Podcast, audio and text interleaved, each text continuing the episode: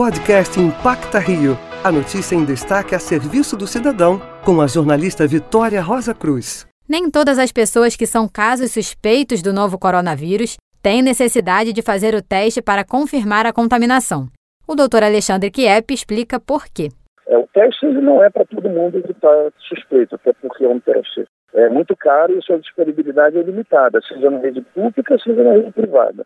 Então, o teste só deve ser feito, em alguns casos, principalmente nas pessoas com, que evoluem para forma mais grave da doença, é, sob prescrição médica. E segundo, que nesse momento não há teste no mundo para todo mundo. Então a gente tem que racionalizar e disponibilizar o teste para quem efetivamente precisa. Seja um cidadão consciente.